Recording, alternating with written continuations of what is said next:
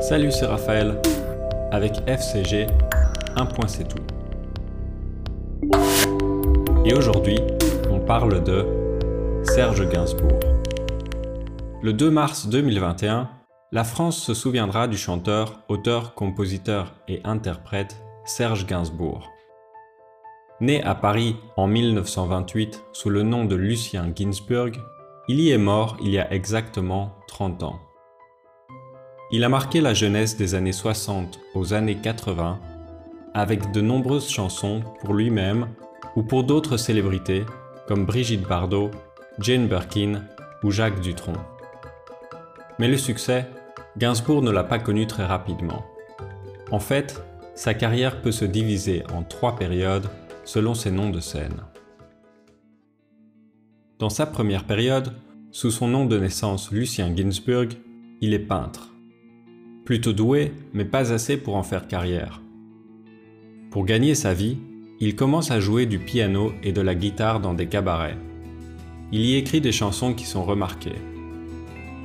En passant à la musique dans les années 50, il change aussi de nom de scène et se fait appeler Serge Gainsbourg.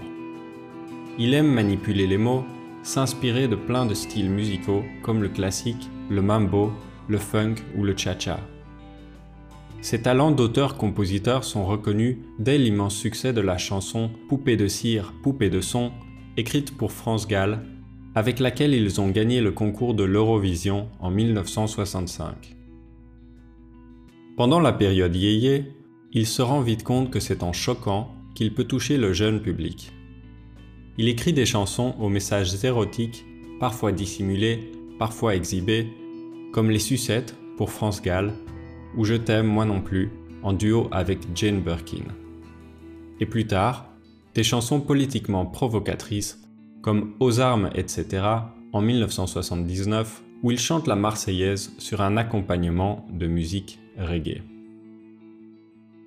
Cette dernière chanson est son premier grand succès en tant qu'interprète et elle marque aussi le passage à la troisième période de sa carrière où il se fait appeler Gainsbar. Avec ce nom, sorte d'alter ego, il reconnaît que sa personnalité a changé. Il boit, fume, sort énormément et sombre petit à petit dans la dépression et l'alcoolisme. Il devient une sorte de caricature de lui-même dans ses dernières années avant de s'éteindre à Paris à l'âge de 62 ans. Serge Gainsbourg, c'est un artiste torturé. D'abord par la marginalisation des Juifs pendant la Deuxième Guerre mondiale avec l'étoile jaune, puis par un physique qu'il jugeait lui-même ingrat. Mais en tant que musicien, il a laissé un grand héritage derrière lui. Beaucoup d'artistes français et internationaux se sont inspirés de son travail, notamment sa fille, Charlotte Gainsbourg, mais aussi Massive Attack, John Zorn ou Beck. Et il existe aussi un album sorti il y a 15 ans, Monsieur Gainsbourg Revisited, où ses chansons sont réinterprétées par des musiciens comme Franz Ferdinand, Portishead, Placebo, Feist et Tricky. Question. Qu'est-ce qui vous parle le plus dans une chanson? Les paroles La musique Le charisme de l'interprète Ou l'originalité? À quels autres artistes la carrière de Serge Gainsbourg peut-elle être comparée?